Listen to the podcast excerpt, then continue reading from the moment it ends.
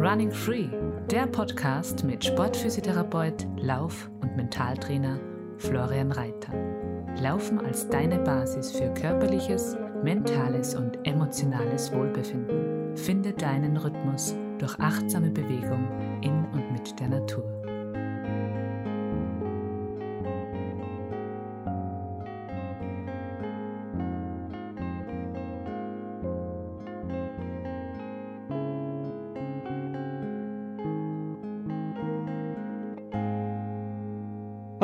Wunderbar, dass du heute wieder mit dabei bist. Herzlich willkommen zur heutigen Episode. Es ist ein absoluter Highlight-Tag in meinem bisherigen Natur-Adventure, Outdoor-Sport-Erleben gewesen und der Abschluss von dem Tag war ein total schönes Gespräch mit der Czerny und im Andi Lattner.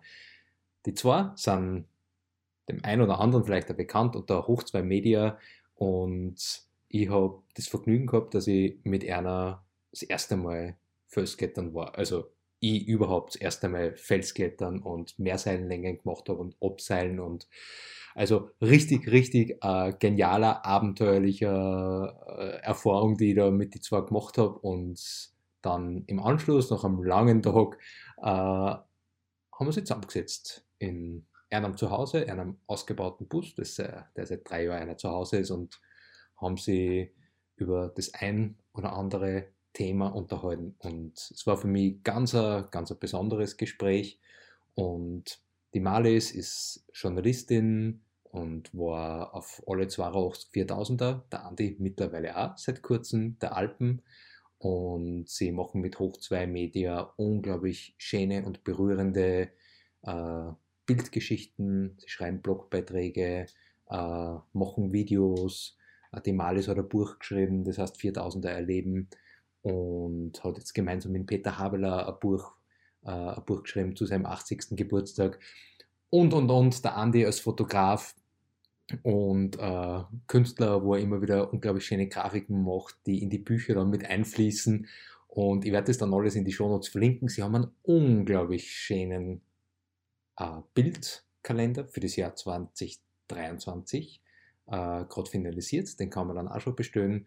Und wir unterhalten uns über ihre Anfänge, wie es überhaupt losgegangen ist.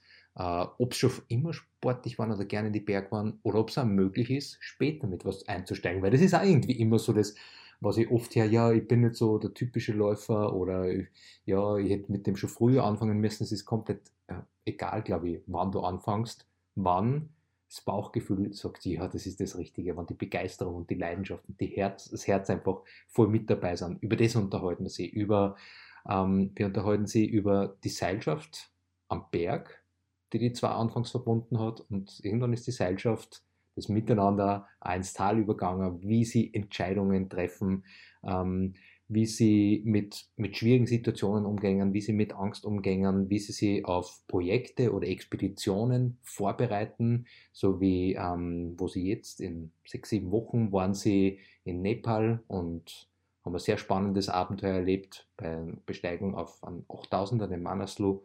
Und ja, was für sie, wie sie einfach ähm, im Kopf unglaublich mental stark sind, wie sie eben Heimat beschreiben, noch drei Jahre im ausbauten Bus leben und ja, über ganz viele andere Dinge haben wir gesprochen. Und ja, jetzt wünsche ich dir richtig viel Spaß mit dem heutigen Gespräch und noch ein Hinweis äh, auf meine Laufcamps im Jahr 2023. Äh, auf Trailrunningcoach.at findest du unter Events alle, alle aktuellen Infos. Bei paar sind schon sehr, sehr viel angemeldet. Äh, und wenn du nach dem Podcast vielleicht das Gefühl hast, boah, so Klettern oder Klettersteig gehen oder Laufen, Trailrunning und Klettersteig gehen wäre für dich vielleicht auch spannend und du möchtest es mal ausprobieren, dann gibt es mit dem Adventure Awaits Camp von 22. bis 25. Juni nächstes Jahr gemeinsam mit den zwei Bergführer, der Laura Dahlmeier und dem Harald Fichtinger, ein unglaublich tolles Format, auf das ich mich schon sehr freue. Ja, jetzt legen wir los. Viel Spaß mit unserem Gespräch. Ich darf dich ganz, ganz herzlich begrüßen zu einer nächsten Episode von meinem Podcast und es ist für mich ganz, ganz, ganz, ganz ein besonderer Tag heute. Ähm, bin ja noch richtig, richtig so ein bisschen eigentlich, eigentlich durch den Wind und miert und glücklich und happy, weil ich heute äh, was erlebt habe, was ich vorher in meinem Leben nie gemacht habe. Und ich habe das mit zwei äh, wunderbaren Menschen heute machen können, wo ich richtig, richtig dankbar bin. Und zwar war ich das erste Mal eigentlich so wirklich am Fels klettern und da gleich so Mehrseillängen klettern und ich habe heute meine Komfortzone äh, komme mit einer Hand gar nicht aus, wie oft es verschoben hat und es war einfach ganz, ganz was Besonderes und jetzt freue ich mich voll, dass ich in Eicham zu Hause sitzen darf. Liebe Malis, lieber Andi und dass ich ihr die Zeit nehmt, dass wir uns ein bisschen unterhalten. Dankeschön. Ja, danke dir, Flo. Servus, Flo. Hi. Grüß euch. Ja, ähm, Malis und Andi kenne ich jetzt schon eine Zeit lang. Andi, wir sind vor vielen Jahren, kann ich mich noch gut erinnern, wo wir auf der Galsterberg einmal unterwegs waren und unser, unsere Semesterferien während der Schulzeit noch mit, mit dem Snowboard verbracht haben und da ab und an ähm, auf die Nacht nur einen Kick gebaut haben und nur ab und an einmal an einem Blechschnitzzinken aufgegangen sind und ein paar, paar extra Meter draußen, draußen schon gemacht haben. Und ja, dann war der Kontakt mal mehr, mal weniger und dann irgendwie äh, haben uns, haben uns wieder getroffen. Und ich war bei einem Vortrag von euch beiden mal und ich habe dann das unglaublich schöne und inspirierende Buch von, von dir, Malis, lesen, lesen dürfen. Und das war einfach, das ist auch schon wieder ein paar Jahre her. Wann ist es rausgekommen? Weißt du das noch? Hast du das? Jahreszahlen ist mein Thema. ähm, nein, ich glaube 2018, oder? Ja, ich glaub auch. 2017 hast du das fertig gemacht, die 4000er. Mhm. Also wird es das Jahr drauf rausgekommen sein. Ja, und es war für mich einfach auch so, auch wo wir uns beim Camping Königswiesen mal gesehen haben, wo du gesagt hast, jeder hat seine 4000. Also für die, die das nicht wissen, also Malis war halt auf alle 82 definierten 4000er, die es halt gibt in die Alpen. Der Andi seit diesem Sommer übrigens. Ich hab's gesehen, ihr beide wart oben. mal. Herzlichen Glückwunsch nochmal persönlich. Also unglaublich. Und es war einfach auch, wo ich das Buch gelesen habe. Also es war für mich so teilweise Gänsehaut und jetzt, wo ich selber ein bisschen zum Klettern angefangen habe und das erste Mal beim Mont Blanc massiv war, es war so, wow, Tränen in die Augen, Gänsehaut und dann sehe ich da den Pfeil und ich denke mir, wow, dort wart ihr drinnen und habt irgendwo übernachtet oder habt ihr Route gesucht.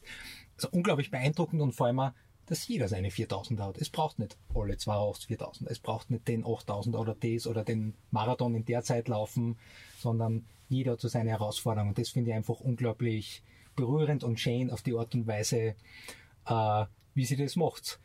Und jetzt macht sie ja richtig viel Sachen in der Natur draußen, in die Berg, unterschiedlichste Sachen. Und was mich immer interessiert hat, wie hat das Ganze bei euch angefangen? Das mit dem Bergsteigen, Berggehen, weil wenn man jetzt vielleicht euch nicht kennt, haben wir das Gefühl, okay, die haben das schon Ewigkeiten gemacht. Malis, wie war das bei dir? Bei mir war es vielleicht nicht der ganz der klassische Weg, so wie beim Andi. Oder bei dir wahrscheinlich auch. Nein, ich habe meinen Zugang in die Berge eigentlich erst als junge Erwachsene, junge Frau gefunden. Ähm, zum Glück, also wirklich zum Glück bin ich sehr dankbar, dass mein Chef irgendwann einmal gesagt hat, ich muss meinen Urlaub abbauen. Und ich war wirklich ein Workaholic. Ich habe meinen Job so gern gehabt. Ich bin relativ jung Journalistin geworden, gleich nach der Schule und habe da ja, immer wieder coole neue Herausforderungen gehabt. Ich habe den Skiweltcup begleiten dürfen zum Beispiel. Das ist irrsinnig cool war, da als 21-jährige Journalistin und da einfach den ganzen Winter unterwegs sein dürfen. Ich glaube, Marcel Hirsch habe ich bei seinem ersten Weltcup-Sieg interviewt. Wirklich? Ja. Na und das war wirklich, also der Job, der war mein Leben. Und als dann Kassen hat, ich muss einmal Urlaub abbauen. Ich habe nach zwei Jahren einfach acht Wochen noch stehen gehabt. Also ich habe mir nie freigenommen. Dann war ich echt verzweifelt. Also ich habe null Plan gehabt, was ich jetzt mit meiner Freizeit machen sollte. Also so wirklich groß Hobbys rundum wüsste ich nicht, dass ich gehabt habe. Also ich war ein bisschen Faustball spielen, ja, aber wirklich sportlich war ich nicht. Also da habe ich auch, ich glaube, knapp 70 Kilo auf die Hüften gehabt, was für 1,60 doch einiges ist. ja, genau. Naja, und dann in meiner Verzweiflung bin ich einfach einmal wandern gegangen. Und das war, ja, voll anstrengend. ähm, ich bin gebürtig aus Steinbach an der Steier und da haben wir ja die Grünburger Hütten, so 400 Höhenmeter und ja, keine Ahnung, wahrscheinlich habe ich zwei Stunden drauf gebraucht. Ja. Und das war aber echt äh, voll schön. Also da hat es halt echt nur die Natur gegeben und da ist, war einfach mal weg von dieser ganzen Reizüberflutung, die man im Job hat. Da ist es nicht um die Zeitung vom Morgen gegangen, sondern echt nur um den nächsten Schritt. Und in die acht Wochen Urlaub war ich dann ein paar Mal da oben und dann einmal am Schoberstar und irgendwie ist das dann eigentlich eh gleich alles ganz schnell gewachsen und da habe ich echt so das Gefühl gehabt, so der erste Schritt hinaus in die Natur, wo ich wirklich das erste Mal nur Stille gehabt habe. Ja. Das war einfach, das habe ich noch nie gehabt im Leben. Wo hat man das, dass es einfach einmal nur ruhig ist? Also ich habe das so vorher überhaupt noch nie gehabt und ich glaube, in dieser Stille habe ich das erste Mal mich selber und meine innere Stimme gehört und da habe ich so das Gefühl, so der erste Schritt hinaus da in die Natur, das war so ein erster Schritt zu mir selber. Ja. Und ja, ab dem Zeitpunkt war mein Urlaubsproblem auch gelöst. das ist dann halt, ja, ich glaube, wenn man mal so seine Leidenschaft gefunden hat, dann geht halt einfach alles auch irrsinnig leicht und bei mir war überhaupt nie der Leistung, die Leistung im Fokus einfach, das hat sich einfach so schnell ergeben, ja. Wenn man bei Null anfängt, gerade wenn man was Neues macht. Ja. Das wirst du beim Klettern auch Ja. bald noch sehen. Wir waren der zweite Abseiler da heute so frei hängend, also das Boah, war wirklich irre, Flo. Nervenkitzel pur. Ja, voll.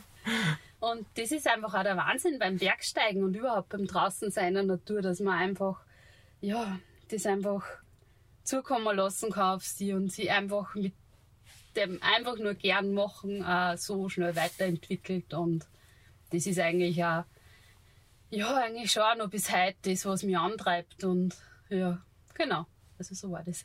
Ah, voll schön. Ja, das, was antreibt. Ausprobieren, machen, die Natur, die eigene Stimme hören und, und dann Spaß dabei haben mit dem Smiler, wo ich jetzt auch da sitze, wenn ich an das äh, denke, was wir heute erlebt haben. Ja, Da war nie der Gedanke, wie viele Höhenmeter mache ich heute oder in was für einer Zeit steige ich das durch oder, na. mhm. Schön, danke. Andi, wie war das bei dir? Also bei mir war es auf jeden Fall kein so ein Aha-Erlebnis wie bei der Malis. Das Interesse für die Berg war seit ja, Kindertagen an da, auf jeden Fall. Ähm, ich habe schon immer gern so Bergbücher gelesen. Also damals, ich weiß nicht, ich glaube, eines von den ersten Büchern, wo ich mir gekauft habe, war auf dem Messner. Eins. Also von dem her hat mir das schon immer fasziniert. Ähm, insbesondere halt so das richtige Bergsteigen und Klettern, was aber bei mir in der Family keiner so richtig gemacht hat. Also ich habe mir vorerst einfach mit Wandern begnügen müssen und Radlfahren war ich viel mit meinen Eltern. Ähm, ja, und dann war einmal eine Zeit lang Pause dazwischen, also so mit, keine Ahnung, zwischen 12 und, und das irgend sowas zwischen 12 und, und 16 Jahren. Also interessierte das immer nicht mit den Eltern irgendwo wandern gehen. Und ja, eigentlich in der HTL-Zeit, wo uns auch wir kennengelernt haben, da ist das langsam wieder, wieder aufgekommen. Da war einer, der mit mir in die Klasse gegangen ist, der Thomas. Seine Eltern haben Berghitten gehabt, das war auch ein Haus. Also mit dem habe ich dann so die ersten richtigen Kletterversuche machen können.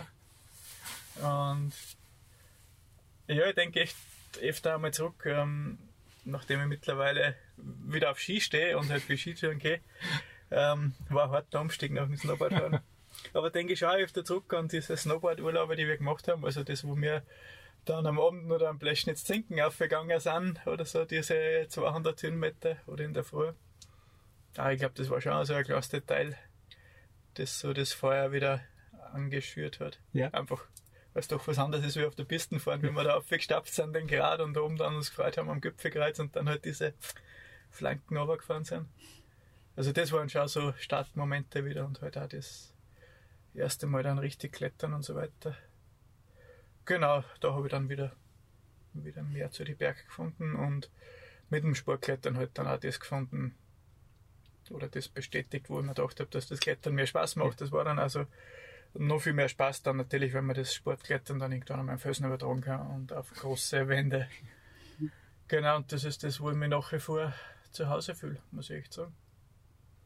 Also, so wie jetzt da wieder, wenn wir von Nepal heimkommen, wo wir jetzt echt zwei Wochen Kornfelsen in der Hand, äh, zwei Monate Kornfelsen in der Hand gehabt haben.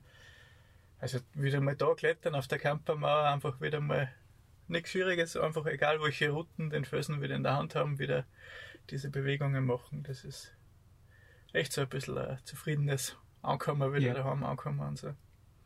Hm. Ja, genau. Voll schön. Jetzt hat sie ähm, aus Hoch 2 Media ähm, gemeinsam unterwegs, macht sie ja Vorträge, unglaublich schöne Bildgeschichten.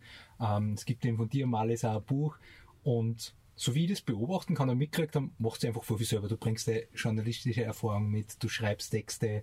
Ähm, und ich kann mich damals schon erinnern, so Zeichnen und sowas, das war irgendwie immer schon was, was taugt hat und auch so ein bisschen Layouten. Äh, das hat, also wenn ich mich an damals zurückerinnert, äh, das, dass die das immer schon taugt haben und jetzt macht sie das selber. Fotografieren tust voll gut, voll gern, voll viel. Hast Kamera jetzt auch oft mit. Das heißt, also das Fotografieren zum Beispiel, hast du das einfach Schritt für Schritt selber dann einfach gelernt und hast das dann auch von Anfang an schon mit auf Berg genommen oder ist das erst mit der Zeit dann gekommen? Ah, die Kamera habe ich schon immer mit am Berg gehabt. Also irgendwie zumindest so eine kleine Kompaktkamera habe ich immer gehabt und am Berg war die sogar wie auch immer mit. Also von dem her so ein bisschen ein Bezug und Interesse für Fotografieren war schon immer da. So richtig vertieft und mehr daraus gemacht habe ich eigentlich erst dann, wie, wie ich mit dem Malis zusammengekommen bin und das halt aufgekommen ist, ja, es wird schon passen, dass quasi wir da Geschichten gemeinsam machen und so. Das war auch so ein bisschen Augen öffnen und so, aha, okay, vielleicht wäre das wirklich auch was. Und seitdem, ja, mache ich das ein bisschen intensiver. Ja. Na, dann hast du sogar eine Ausbildung. Absolut. Genau, ja, das. Äh, ähm, und den Job das einfließen lassen, den damaligen. Genau, also ich habe dann auch geschaut, dass ich meinem Job damals das möglichst gut einbringen habe können, habe mal irgendwie von Zeit zu Zeit einmal Produktfotos braucht oder sowas. Ja oder anderes Zeug. Ähm, ja, also das war echt so äh, irgendwie mit dem, wir mir dann einmal Malis und ich dann mal so den Entschluss, oder erstens wir uns kennengelernt haben und dann den Entschluss gefasst haben, da nach Nepal zu fahren und so weiter, das war echt so was, ein bisschen den Horizont öffnen und sagen, so passt, jetzt machen wir das, was uns Spaß macht einmal. Also du meinst also 2015 Nepal? Mhm, genau. Ja. Mhm. Also ein bisschen weg von dem normalen Bürojob einige ja. und Dings. Und ja, in dem Zuge habe ich dann auch mal auf Teilzeit reduziert, dann diese Fotoausbildung gemacht nebenbei. Ja, und dann auch geschaut, dass ich meine Aufgaben in dem Beruf dahingehend ein bisschen ändert. Also ich habe dann auch mehr grafische Sachen gemacht und so weiter und eigentlich, ich war da zuletzt ursprünglich für den Vertrieb angestellt, aber Vertrieb ist eigentlich echt nicht meine Sache. und somit haben wir es dann dezent ein bisschen gekriegt auf zum Beispiel Schulungen. Also ähm, ich habe dann Industriekletterer in unsere Geräte da ähm, quasi eingeschult ja. und denen gewisse Sachen gesagt. Das war zum Beispiel auch lustig, wo ich einfach gemerkt habe, da fühle ich mich einfach wohl, das, das kann ich und das taugt mir und ich glaube, naja. So habe ich das irgendwie ein bisschen geschafft, diese Kurven vom normalen Bürojob weg zu ja, zu dem, was man irgendwie gern macht, wo ja. man sich für sich selber so das Gefühl hat, irgendwie das mache ich gern. Also auch wenn es natürlich Arbeit ist und manchmal mühsam und manchmal anstrengend und manchmal fällt dir nichts ein und manchmal hast du keine Idee. Aber unterm Strich, ja, ist echt das. Und man sagt, hey, das ist für mich jetzt gerade besser, als wie um 8 ins Büro gehen und um 5 Uhr wieder aus. Ja. Hm ja, ich kann es so nachempfinden. Ich weiß noch, wo ich irgendwann so vor der Frage gestanden bin, okay, hör ja auf, im Krankenhaus fix angestellt, bin mal freiberuflich in eine Praxisgemeinschaft gegangen, aber dann ganz mhm. den eigenen Schritt machen, ganz die eigenen Dinge machen. Mhm. Ich merke nicht so hinzogen. Mhm. Natürlich, okay, damals bin ich Papa geworden, mache ich das jetzt, traue ich mich drüber. Und ich habe dann auch irgendwann so den, äh, sicher, was ich sicher, ja, aber einfach euch einen Job, euch Angestelltenverhältnis, habt ihr ja beide dann irgendwann einmal losgehst. Wie war für euch das damals? Okay, gehe ich dem so nach? War das eine große Überwindung? Wie ist euch da gegangen bei dem nächsten Schritt machen? Mhm. Boah, also es waren so viele kleine Schritte mal auf den Weg dorthin, bis man mal so einen großen Schritt oder so einen großen Cut macht. Also das passiert ja nicht von heute auf morgen. Und bei uns hat sich das auch so langsam entwickelt. Ähm, lustig, dass du das nur mit Nepal sagst. Da waren wir 2015 nämlich auf der Amada Blam. Das ist mhm. so das Matterhorn Nepals und irgendwie so unsere erste gemeinsame große Reise und Expedition. Und das war insofern ganz spannend, weil ähm, ein paar Freunde von uns, die sind beim Gebirgsradverein in Windischgasten und die organisieren da einmal im Jahr so ein Foto- und Filmfest. Und da kommen wirklich tausend Leute, so zwei Veranstaltungen, Nachmittag und Abend. Und sie haben uns halt gefragt, na, wenn wir in Nepal sind und der Andi fotografiert doch gern und so, da können wir noch einen Vortrag machen.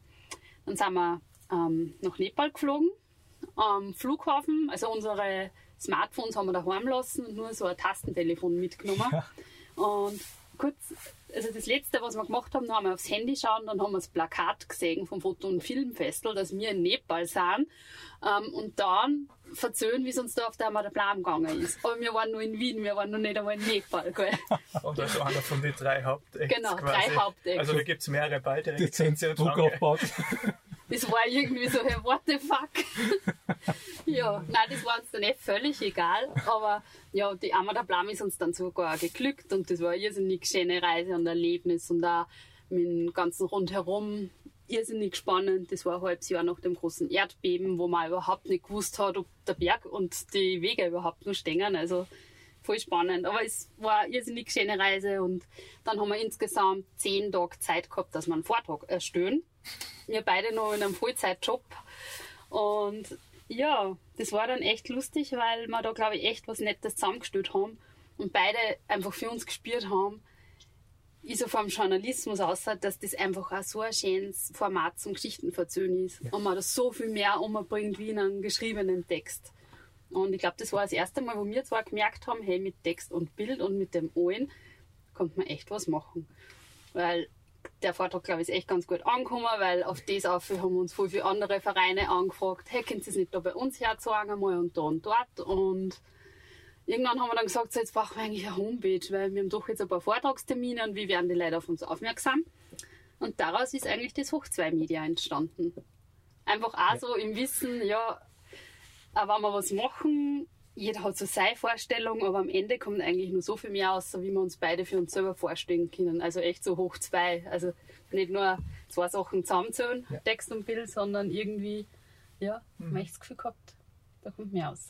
Ja, das ist auch jetzt nur sehr oft so. Also wenn wir dann gemeinsam an irgend sowas arbeiten, sei es jetzt zum Beispiel der Kalender, den wir jetzt gerade wieder machen fürs nächste Jahr oder irgendwo ein Video schneiden oder irgendwo ein irgendwas einen Beitrag schreiben, dann habe vielleicht ich so meine Idee von dem Video oder von dem Kalender und mache das einmal.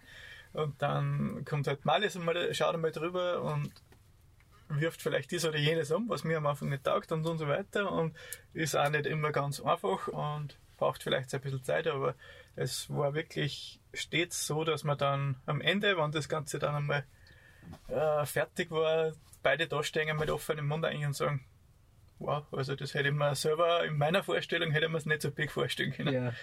Und ja, das ist schon so ein cooler Punkt. Ja, genau. Und so dieser erste Vortrag, das war dann echt einmal so der nächste Schritt auf unserem gemeinsamen Weg. Und ja, irgendwie hat sich halt das dann immer so weiterentwickelt. Und wir haben wieder über neue Themen Vorträge gemacht bis wir dann irgendwie so gesagt haben, na über die 4000er der Alpen, das wäre eigentlich schon so ein richtig großes, cooles Thema, dass wir das auch echt ganz groß irgendwie aufbereiten konnten. Und dann sind wir halt da noch zum, äh, zum Gletscherforscher gefahren, haben den interviewt, noch mit Hüttenwirten auf so 4000er Hütten, da noch Interviews gemacht und haben uns da echt vorgenommen, dass wir da das größer aufbereiten. Ja, und irgendwie war dann einmal klar, man, das lässt sich eigentlich mit meinem Job auch nicht mehr ganz so verbinden. Ja. Also ich habe schon mal auf Teilzeit reduziert gehabt und daneben einfach immer wieder auf die Bergmagazine geschrieben und mir da eigentlich schon ein bisschen was aufgebaut gehabt. Und zuletzt war ich dann nimmer in dem ganzen, also war in, bin ich, also war mal auf Bildungskarenz auch, das war immer so ein kleiner Zwischenschritt. Das war auch richtig cool. Und als ich dann zurückgekommen bin, bin ich in einem Ressort gelandet. Das hat mich nicht mehr ganz so glücklich gemacht. Und wenn ich ehrlich zu mir war, war ich einfach nicht mehr glücklich mit meinem Job. Und ich habe nicht mehr so brennt für das, so wie früher. Und ich weiß ja noch, wie ich früher war. Ich habe eben nur gearbeitet. Und, und bei mir ist es halt so, wenn ich was mache, dann will ich das von Herzen gern machen und dann weiß ich, dann mache ich es gut. Und wenn ich nicht mehr das Gefühl habe, dann bin ich auch nicht gut in dem, was ich mache. Ja, aber trotzdem war das echt voll schwer, sich das einzugestehen, dass man nicht mehr glücklich ist. Ich war zehn Jahre in dieser Arbeit und habe mich da voll weiterentwickeln können, aber irgendwie habe ich dann das Gefühl gehabt, das geht nicht mehr. Und ja, vor dem Schritt habe ich dann echt schlechter geschlafen, wie vor jeder nur so wüden Bergtour. Ja. Aber ja, dann habe ich gekündigt. Das war echt nur spannend, weil in meinem Umfeld hat kein Mensch verstanden, wie jetzt echt einen gut angesehenen, sicheren Journalistenjob irgendwie hergeben kann. Aber ja, irgendwie haben wir dann gedacht, leinenlos, Sicherheitenlos und ja, mache mich selbstständig. ich sage einmal, was riskiert man denn auch groß? Gell? Ich habe auch noch die Möglichkeit gehabt, in einem Gründerprogramm da einzusteigen und ja, das hat auch echt auf gute Füße zu stellen. Aber ja, natürlich weiß man es nicht, aber ja, wenn man es nie probiert, dann wird man auch nicht wissen, was rauskommt. Und ja. letztendlich bin ich da meinem Herzen gefolgt und irgendwann der Andi dann auch. Hm. Also es waren auf jeden Fall kleine Schritte, die wir gemacht ja. haben. Und irgendwie ist das schon das, was immer rauskommt. Also, wenn du wirklich zulässt, dass du das machst, was du aus dem Bauch hast, und sagst, das würde ich gerne machen, das würde mich interessieren, dann funktioniert das auch. Ja. Das, das ist das, was sich echt bewahrheitet hat in den letzten Jahren.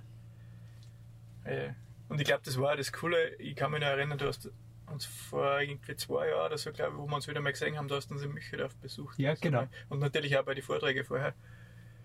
Ähm, also da in Königswiesen einmal, wenn wir waren. Ich glaube, das war sicher auch das, was uns irgendwie wieder zusammengeführt hat, dass, dass wir, weil man deine Geschichte ist ja das Gleiche, oder? Du hast da auch dir das mit dem Laufen aufgebaut und alles und, und das war halt auch faszinierend, wenn du erzählst von den Büchern, das gemacht hast und die Folder von den Camps und von den Teilnehmern von dem und was du machst. Also ich glaube, das war sicher auch ein Punkt, warum wir da, glaube ich, da viel Gesprächsstoff gehabt haben.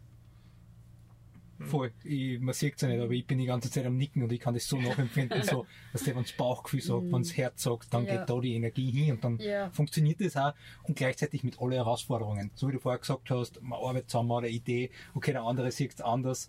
Katrin und ich arbeiten so im beruflichen Kontext auch viel zusammen und dann habe ich eine Idee und Katrin sagt, hey, ist, na, überhaupt nicht. Am Anfang so, bin ich so, ah, okay, warum?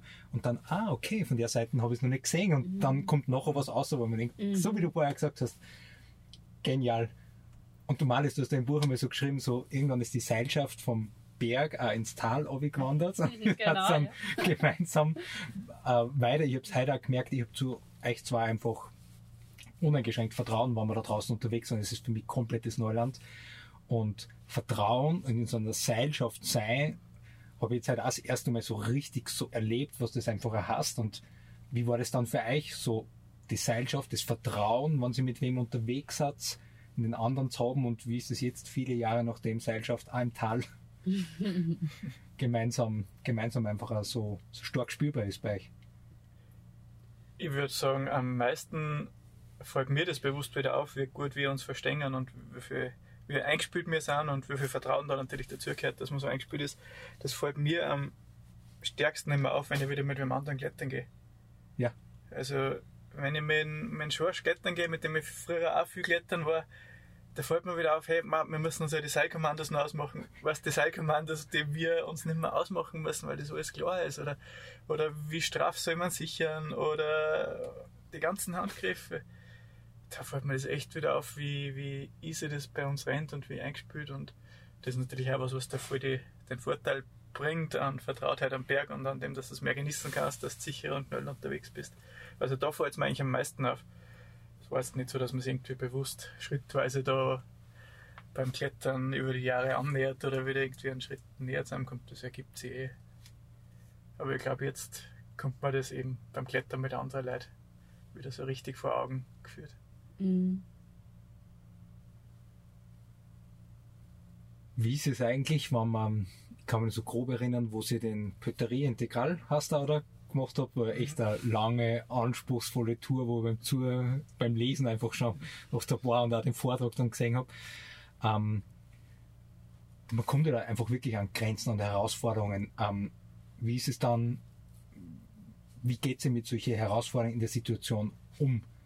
Äh, so von dem, okay, wie besprecht sie dann, was, was, was sind dann eure Entscheidungsparameter, wo sie sagt, hey, machen wir jetzt weiter oder hast du ein gutes Gefühl noch dabei oder nicht? Oder wie, wie trefft sie dann einfach auch eure Entscheidungen und wie geht sie auch vom körperlichen, aber auch vom Kopf her dann um, wenn es echt so jetzt gescheit Sache ist. Voller Hunger da ist, kalt ist, du nicht weißt, wie es weitergeht, ob du weiterkommst, du von der Seilschaft hinten merkst, okay, die werden mit dem Hubschrauber ausgeflogen.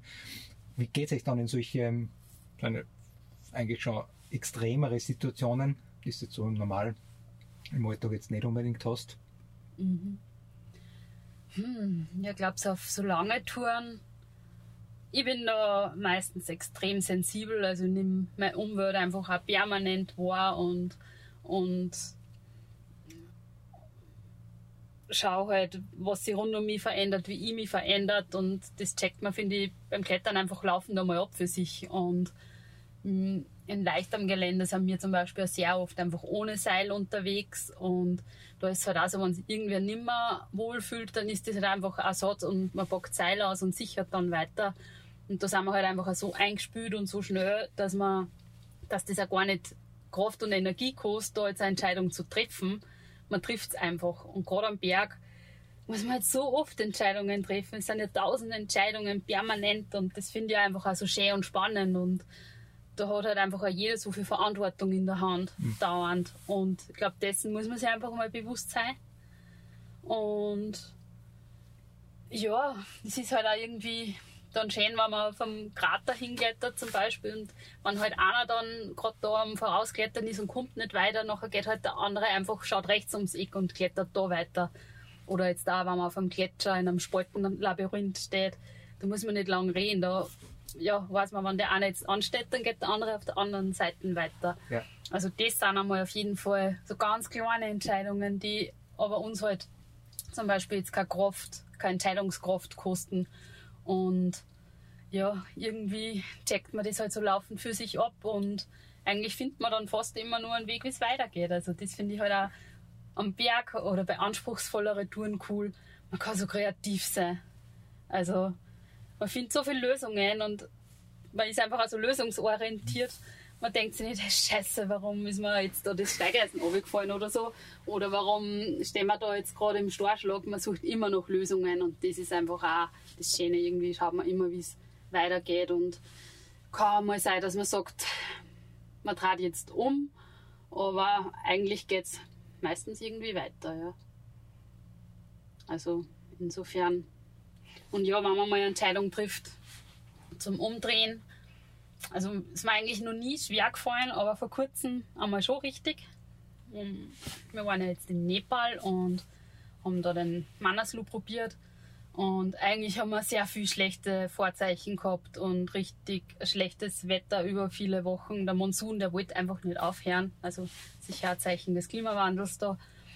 Und dann war es so, dass sogar unser ganzes deponiertes Zeug für den Gipfelversuch und dann eine Lawine verschüttet war. Und jetzt haben wir dann nicht einmal mehr unsere Daunensachen gehabt. Aber jedenfalls haben wir uns irgendwie das alles auch mal Lösungen gefunden und haben nachher ein, eine kleine Chance genützt für den Gipfelversuch. Und da sind wir, der Gipfeltag war richtig lang. Wir sind da von 6600 Meter losgestartet und der Gipfel ist auf 8200 Meter knapp also ca. 1500 Höhenmeter in der Hähen, so hoch wie wir überhaupt noch nie waren. Das ist halt richtig, richtig viel. Wir waren auch ohne Sauerstoffflaschen und ohne Sherpa unterwegs. Und ja, haben halt irgendwie gesagt, wir, wir versuchen das jetzt und sind um 9, 9 Uhr am Abend ungefähr losgestartet vom Lager 3. Ja, und ähm, ich habe halt dann, sagen wir mal, die ganze Nacht, also steile Flanken hinauf ähm, und ungefähr auf 7400 Meter oder 7500 Meter ähm, habe ich dann für mich beschlossen, das war es jetzt. Und ein Zeichen war halt auch, weil der Sonnenaufgang kurz davor mir gar keine Energie geschenkt hat und der Sonnenaufgang in die Berge ist für mich einfach immer so ein Wahnsinnsmoment, wo ich mir denke, wow, ja, das ist einfach so cool. Und ich habe einfach die ganze Nacht mit der Kälte gekämpft ich habe keine passenden Handschuhe dann gehabt, die Finger waren viel zu kalt und die Handschuhe, die ich mir dann da irgendwie aufgetrieben habe, waren viel zu groß, dass ich nicht einmal meinen Reißverschluss öffnen habe können, damit ich zu meinem Trinken komme. Also es waren lauter so Kleinigkeiten, die ich halt auch beim Aufstieg für mich schon immer im Kopf gehabt habe und dann habe ich gedacht, ich bin so furchtbar langsam und ja, man ist halt einfach auch langsam in der Höhe. Aber irgendwie war das dann für mich beim Aufgehen dann schon so klar, mit so vielen verschiedenen Facetten, das ja, geht nicht gut, wenn ich das weiter probiere. Und das einzige Wahre ist, dass ich da jetzt umdrehe. Und ja, da haben wir dann auch irgendwie eine Entscheidung treffen müssen. Ich habe für mich die Entscheidung getroffen beim Aufgehen, ich werde da jetzt eher umdrehen müssen und habe aber gesehen, dass es in Andi noch recht gut geht. Ja. Dann habe ich ihm vorgeschlagen, er kann weitergehen, wenn er mag. Und das war dann eigentlich auch so eine Sache auf zwei, drei Minuten, mhm. wo wir da eine Entscheidung getroffen haben, ja. wie wir jetzt umgehen damit. Also da war aber eigentlich auch das Interessante dran. Wir haben vorher also vor dem Gipfelversuch nur ganz kurz einmal darüber geredet, was wir machen würden, wenn es einem schlechter ging, dem anderen besser oder so, ob wir uns quasi trennen würden, ob einer umdrehen würde. Und da haben wir jetzt nicht in aller Tiefe drüber geredet, aber eigentlich gesagt, so mittendrin, also wenn es irgendwer nicht so gut geht, dann trauen wir beide um. Mhm. Das war eigentlich alles, was wir dazu besprochen haben. Und in dem Moment, wie wir dann wirklich da waren, wo es um diese Entscheidung gegangen ist, ist halt einfach ganz anders gekommen, weil es war irgendwie so klar. Und das war irgendwie auch wieder spannend zum sehen, aber das ist sicher auch dieses, diese eingespielte Seilschaft und dieses Vertrauen, was wir haben, dass man das so aussprechen kann und dass dann auch die Entscheidungen recht klar fallen. Also da- das erfordert dann gar nicht viel überlegen oder vielleicht überwinden oder vielleicht abwägen oder Kompromisse eingehen. Das war irgendwie recht klar. Und das ist, glaube ich, einfach auch wichtig, wenn man Entscheidungen trifft, dass man Mhm. viel Klarheit dabei hat. Mhm. Und das war halt bei mir auch in dem Moment. Also ich habe gewusst, ich, ich war so enttäuscht. Ich war in meinem Leben überhaupt noch nie so enttäuscht, weil gedacht habe, hey, ich glaube, das erste Mal, dass ich mir gedacht habe, ich kann das nicht. Ja. Also ich schaffe das nicht. Und dabei ist es immer noch irgendwie gegangen. Aber naja, auf 7.500 Meter hast du halt dann nicht mehr viel Spielraum. Und da habe ich halt gewusst, hey, jetzt kann ich noch alleine gut sicher umdrehen. Und das war, das war so ein Wahnsinn, weil mein Herz, das hat einfach gewusst, der Andi schafft das. Mhm. Das war so eine Zuversicht und ein Vertrauen da und das war dann echt so ein Gefühl, jetzt, ich muss da jetzt loslassen. Und er wird das schaffen und ich habe auch gewusst, ich habe da überhaupt kein Problem damit, aber ja, ich war halt einfach brutal enttäuscht. Aber ich wollte ihm auch nicht die Chance nehmen, dass er das probieren kann und er hat es ja dann geschafft. Ich muss sagen, wenn ich jetzt nur da zurückdenke, bin ich jetzt, also wenn jetzt mir das wieder mal kurz einfällt, bin ich fast einmal ein bisschen überrascht, wie, wie einfach die Entscheidung war und dass ich halt weitergegangen bin. Weil grundsätzlich könnte man schon sagen, hey, wir haben eigentlich davor mal kurz drüber geredet, wir trauen beide um. Äh, man kann vielleicht auch sagen, es war ein bisschen anstandshalber oder ein bisschen Bergkameradschaftmäßig. Wir haben dazu auch äh, Rückmeldungen gekriegt, quasi. Ähm, naja, ob sich mal das nicht überlegen sollte, mit wem es da zusammen ist, quasi, wenn sie da zurücklassen und weitergehen und so weiter. Also bis hin zu solchen Meldungen. Ähm, ja, aber es war irgendwie, und das überrascht mich jetzt einfach so klar, ähm, ja, mir, mir ist wirklich noch besser gegangen und klar, es ist ein großes Ding, aber ich denke mir, ähm, wie viel hätte ich eigentlich in Betracht gezogen, dass er mit ihr umdreht. Also, es ist auch die Idee von ihr gekommen und das, ich habe jetzt da gar nicht recht viel da, da überlegt und ja, ich weiß nicht, das war vielleicht auch wieder mal so eine Sache, was mir jetzt im Nachhinein noch mehr bewusst wird, wie, wie eingespielt wir da sind. Wobei, es war eh gut, die erste Sache, die er dann gesagt hat, wo er zurückgekommen ist, du Malis, wenn ich gewusst hätte, was mich da noch erwartet, hätte ich mit dir umdreht. Ja. Also, Das Hab auf jeden mit- Fall. meine Entscheidung dann auch nochmal bestätigt und Hm. ja. Und vielleicht ein Punkt nur zu dem, also weißt du, das, also nach dem Risiko gefragt hast und wie wir damit umgehen und wie wir da die Entscheidungen treffen. Also, was mir zum Beispiel nämlich auch immer ganz, ganz ansehnlich oder ganz, ganz, ganz augenscheinlich wird, ist einfach beim Paragleiten, ähm, wenn die Bedingungen vielleicht schwierig sind und man dort oben steht auf irgendeinem Berg und jetzt die Entscheidung treffen wir, starten wir oder starten wir nicht. Und beim Paragleiten hast du halt einfach die Sache, sobald du mal gestartet bist, bist du drin in der Luft. Und wenn die Luft nicht gut ist, dann musst du das ausbaden mit allen Facetten. Also quasi, du musst, da ist wirklich so ein ganz ein bewusster Zeitpunkt, Mhm. rennst du jetzt weg und startst oder lässt das. Und da fällt mir zum Beispiel schon immer auf, was das kannst du nicht fertig ausdiskutieren. Mhm. Du kannst dein ganzes meteorologisches Wissen, deine ganze Flugerfahrung zusammenziehen, aber irgendwie musst du jetzt sagen, ja oder nein. Und da ist schon ein Punkt, der mir immer auffällt, den ich so mache und den wir beide so machen und wo es dann auch keine Diskussion darüber gibt. Wenn es beim vor dem Start 99% sicher ist, dann ist das nicht genug. Das Mhm. eine Prozent ist einfach. Und das ist wirklich was, das spürt man. Mhm. Also ich starte, oder wir starten teilweise bei schlechteren Bedingungen, aber da haben wir einfach ein gutes Gefühl und da passt, da ist man 100%. Ja. Und manchmal stehst du oben und denkst dir, es schaut eigentlich, ja, es muss jetzt schon gehen und eigentlich das und so schlecht schaut es nicht aus, aber so 1% fällt da. Und das ist schon was, was ich vorhin beim Fliegen gelernt habe, dann musst du das 1% berücksichtigen. Ja. Das ist beim Fliegen so, das ist im Winter auf Skitour bei Lawinen so, weil bei Lawinen kannst du das auch nicht genau sagen. Du kannst den Hang nach bestem Wissen und Gewissen einschätzen, aber irgendwann musst du entweder reinfahren in den Hang oder du lässt das. Und da ist auch so was, wo, wo wir oft sagen, davor stehen, ja, Kind eh gehen, ja, eigentlich muss jetzt, Ja, nein, dann drehen wir um. Hm. Also das ist was, wo man so eine Entscheidung zum Thema Risiko bewusst aufführt. Mhm. Ja, und gerade beim Fliegen ist halt nur mal mehr wie beim Klettern, weil beim Klettern hast du dann vielleicht die Möglichkeit, dass du in Seil sitzt.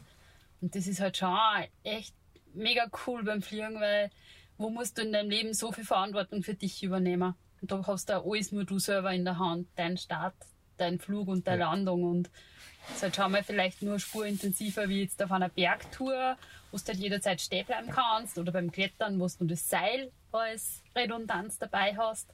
Das hast du halt irgendwie beim Fliegen nicht. Und ich glaube, mit ja, grundsätzlich so dieser Selbstverantwortung sollte eigentlich jeder Mensch an ja, jeden Lebensbereich herangehen, im besten Fall. Ja. Mhm.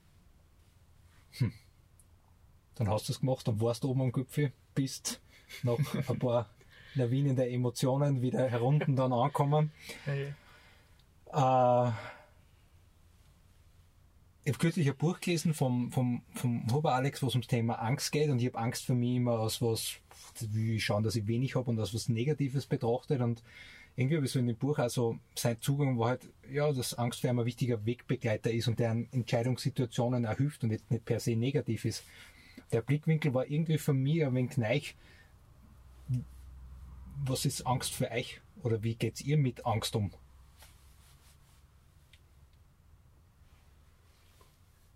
Ich habe das Buch auch gelesen vom Alex und da ist mir wieder mal so richtig bewusst worden, äh, dass Angst wahrscheinlich für jeden ganz was anderes ist. Also Ja. es ist ein Wort, aber ich glaube, für jeden hat es eine andere Bedeutung. Ich glaube, das ist schon mal ganz eine grundlegende Sache dafür. Weil ich, ich kann jetzt nicht sagen, dass ich am Berg so oft richtig Angst habe. Ich für mich würde es eher als irgendwie Respekt oder so titulieren. Also sicher, wo es gibt da Situationen, wo man dann echt schon Angst hat, wobei da merke ich auch, das sind die Situationen, wo ich oder wir zwei dann einfach funktionieren. Also Ja. wenn, wenn irgendwann dann am Standplatz nicht mehr geredet wird, weil es schon hagelt oder irgendwas, dann merkt man irgendwie so, okay, jetzt funktionieren wir einfach, jetzt geht es um was. Aber das ist irgendwie nicht so, dass, dass ich da bewusst Angst hätte oder so. Aber es ist wahrscheinlich auch das, was, was in so einem Buch vom Alex oder so auch in diesem Begriff ähm, beschrieben wird. auch. Mhm. Ja, ich glaube, für mich ist auch Angst in seiner abgeschwächten Form einfach äh, Respekt. Mhm. Und der sollte einfach immer dabei sein, ja. Ja. Und der ist auch immer mit. Und ich glaube, wenn der nicht mehr dabei war, dann war es gefährlich. Also, Ja. das schärft einfach die Sinne und lässt dann einfach viel Sicherheits- oder Unsicherheitsfaktoren einfach ganz schnell erkennen, ja. Mhm. Ja. Und darum glaube ich, kommt man dann auch gar nicht so schnell in dem Moment von einer richtigen Angst, weil man einfach davor schon sensibel genug damit umgeht Mhm. und rechtzeitig einfach wieder Entscheidungen trifft, in Mhm. welche Richtung auch immer. Also drum wüsste ich jetzt auch nicht, wann mal wirkliche Angst präsent war. Und ich, ich, ich glaube auch, dass, oder ich hoffe einfach, oder das ist mein Eindruck oder mein Zugang auch, und ich hoffe, dass wir den auch weiter so bewahren können und dass sich der bewahrheitet da, dass wir immer genug äh, Reserve lassen zu, zum richtigen Risiko, zur richtigen Angst. Also, dass, dass wir immer noch in dem Bereich unterwegs sind, wo wir alles im Griff haben und wo diese Angst, die vielleicht ein bisschen aufkommt, immer noch unter Respekt bei mir rennt. Und dass wir diese Sicherheitsreserve zur, zur richtigen Angst hoffentlich immer belassen. Ähm, mir fällt zum Beispiel auch das ein, was du zuerst gesagt hast, du bist dann sensibel auf die Umwelt und so und auf das Rundum. Das war ganz augenscheinlich, wie wir 2018 in Pakistan waren. Und wir haben da durch so, durch so einen Gletscherbruch vom Basislager ins Lager 1 gehen müssen. Und dieser Gletscherbruch hat links und rechts ziemlich große freie Hänge. Also Mhm. riesige Einzugshänge, perfekt für Lawinen Mit Serax Und- durchsetzt. mit Ja. allem drum und dran. Und das war einmal so, ähm, wie wir da aufgegangen sind, dass da wirklich mal eine Lawine runtergekommen ist von oben. Also die haben wir ganz oben gesehen, also das sind 1500 oder 2000 Meter Heche. Also das ist schon ganz schön weit weg und du weißt, du hast das ein paar Sekunden da noch, bis die bei dir ist. Und das war auch was, was Malis da wahrgenommen hat. Wir haben gewusst, dass es besteht eine gewisse Lawinengefahr, aber es war die Malis, die das irgend, ich hätte vielleicht nur so ein Knacken irgendwo oder ganz leise was vielleicht wahrgenommen, aber hätte das gar nicht zugeordnet. Ja. Und echt Malis hat das so im ersten Moment da links oben Laufen. Lawine laufen. Ja. Also das ist das, wo, Malis sicher sensibler ist auf das Ganze.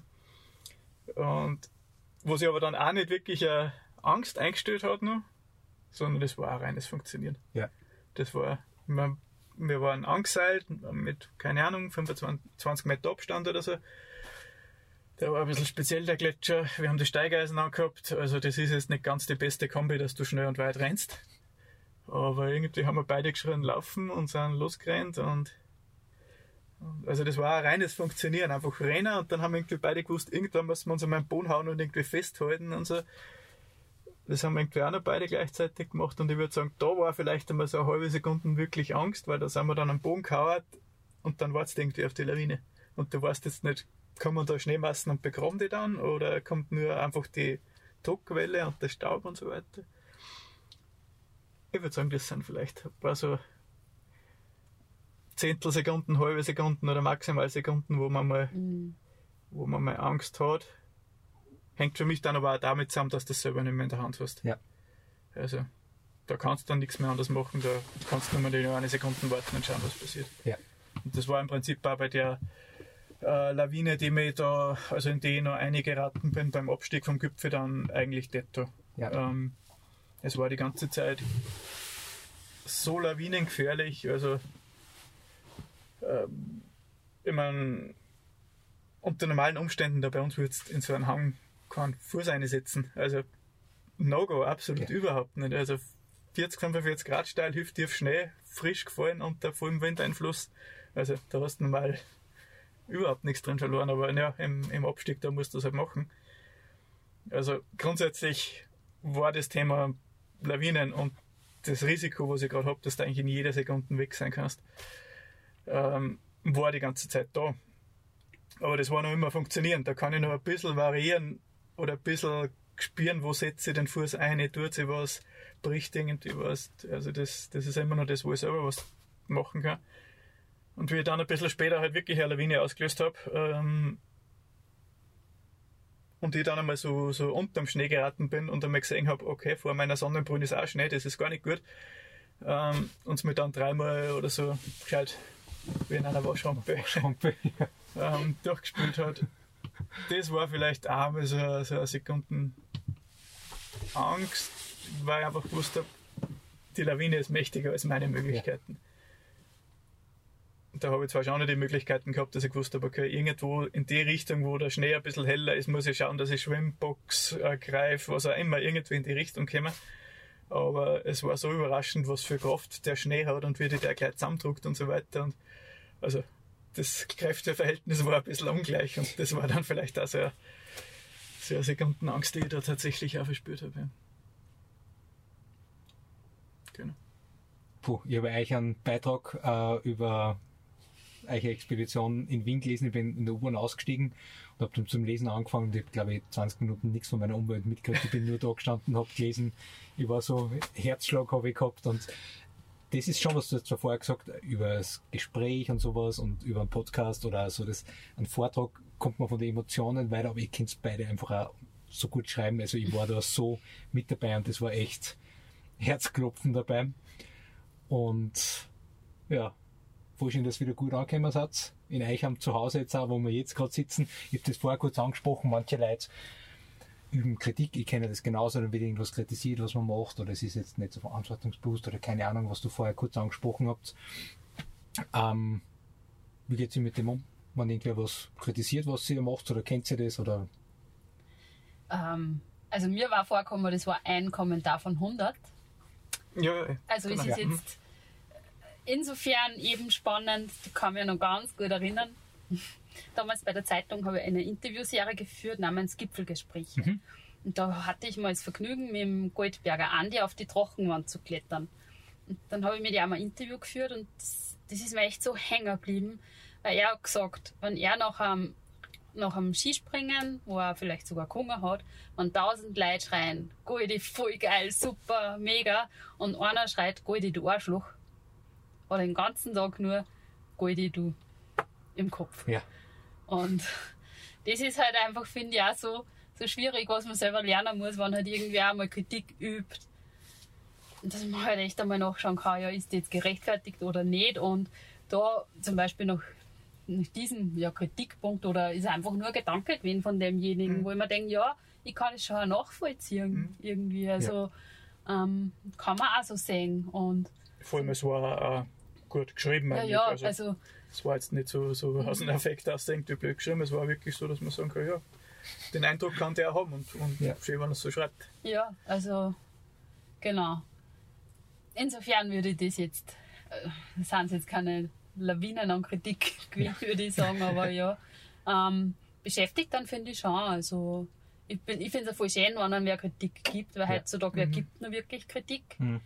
Also ähm, insofern ja, kann man sich dran weiterentwickeln, wenn es irgendwie gerechtfertigt ist. Voll. Ja, voll, ich finde auch, also es ist bei mir jetzt nicht irgendwas, was mir großartig zu Herzen geht, ähm, auch wenn es vielleicht ein bisschen eine blöde Kritik ist oder irgendwas. Vielmehr ist es wirklich so, dass man echt das nutzt als kleine Möglichkeit, dass man es mal hinterfragt. Ja. Ist das vielleicht wirklich so oder ist das vielleicht wirklich was? Da einfach mal nur diese Möglichkeit nutzen und auch wenn man nach 10 Sekunden überlegen sagt, ja passt, aber ich vergiss das einfach, Ja. haut es auch hin, aber ich glaube für das kann man es schon auch nutzen, genau. Ja. Ja, und ich finde, es gehören halt einfach immer so viele Seiten und Aspekte dazu. Und ähm, ich finde auch oft, wenn was kritisiert wird, macht man das, ohne dass man halt mehr Hintergründe dazu weiß. Mhm. Also wo ich mir denke, okay, du sagst jetzt das über den, aber weißt du, hast du mal gefragt, warum der das vielleicht so Mhm. gemacht hat? Wo ich mir denke, es ist halt einfach auch, man gibt halt so schnell auch einfach Kritik ab, ohne dass man einfach alle Seiten und Aspekte kennt. Ja. Und das finde ich dann einfach fast schade, weil sich keiner mehr die Zeit nehmen mag, dass er wirklich alle Seiten sich anhört, vielleicht, bevor er dann Kritik gibt. Ja. Also, ja. Oder das Gespräch einmal sucht. Ja. Und nicht da geschwind irgendwas reinschreibt, geht auf Social Media mega einfach. Äh, und dann steht da was drinnen und das ist voll verletzend vielleicht und man kennt die Hintergründe nicht. Und Ja. das finde ich dann auf da schaut. Und dann rede ich gern mit der Person und sage, okay, was, Mhm. was ist? Ja, Was, was, warum siehst du das leicht so? Oder ja. voll. Ich habe, ähm, was, ich, mir geschrieben habe, es sind vielleicht noch 100, 150, 200 Höhenmeter. Ich mache gern Trailrunning, ich mache so oft auch Touren, die haben mehr Höhenmeter, 2, 3, 4, 5000 vielleicht einmal. Und wenn ich sage, okay, es sind nur 1000 Höhenmeter, weiß ich, die kann ich großen Brühl bin in zwei Stunden oben, wenn ich gut trainiert habe, vom Parkplatz beim Gipfelkreis. Und jetzt schreibt sie dann so, wow, es ist hoch in der Höhe, die Bedingungen sind, es sind noch 150 Höhenmeter und du brauchst Stunden dafür.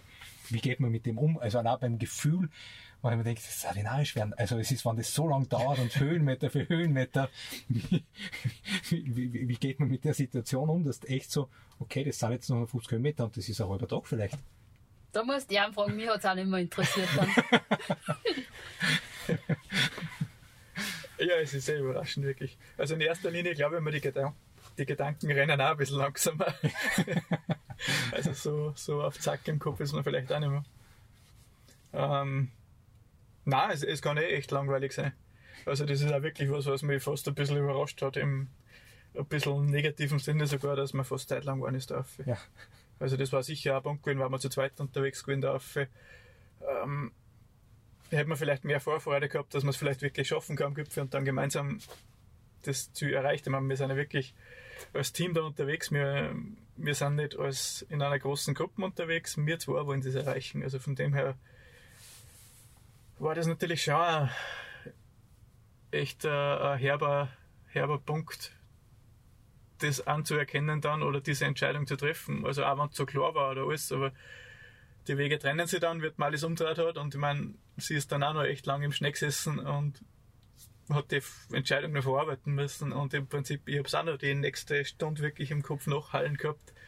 Unser gemeinsamer Traum ist da jetzt aus. Mhm. Und das war sicher auch was, was als Motivation dann geführt hat und was dann so äh, 100, 200 Höhenmeter auf über 7500 Meter noch mehr anstrengender macht, weil ich einfach gewusst habe, okay, ich, mir geht es grundsätzlich noch gut, ich kann den Gipfel machen, ich schaue einfach, dass ich raufkomme und dann jetzt halt wieder runterkomme. Und das hat sicher einfach nochmal langweiliger gemacht. Es ist jetzt nicht die ganz großartige Aussicht dort oben. Äh, vor allem, es hat dann auch zugezogen und ich bin dann im Nöbel gestanden. Also, es war jetzt auch nicht die Aussicht, die mich da irgendwie motiviert hätte oder abgelenkt hätte. Ähm, nein, es, es ist wirklich, mir ist Zeit lang geworden. Ja.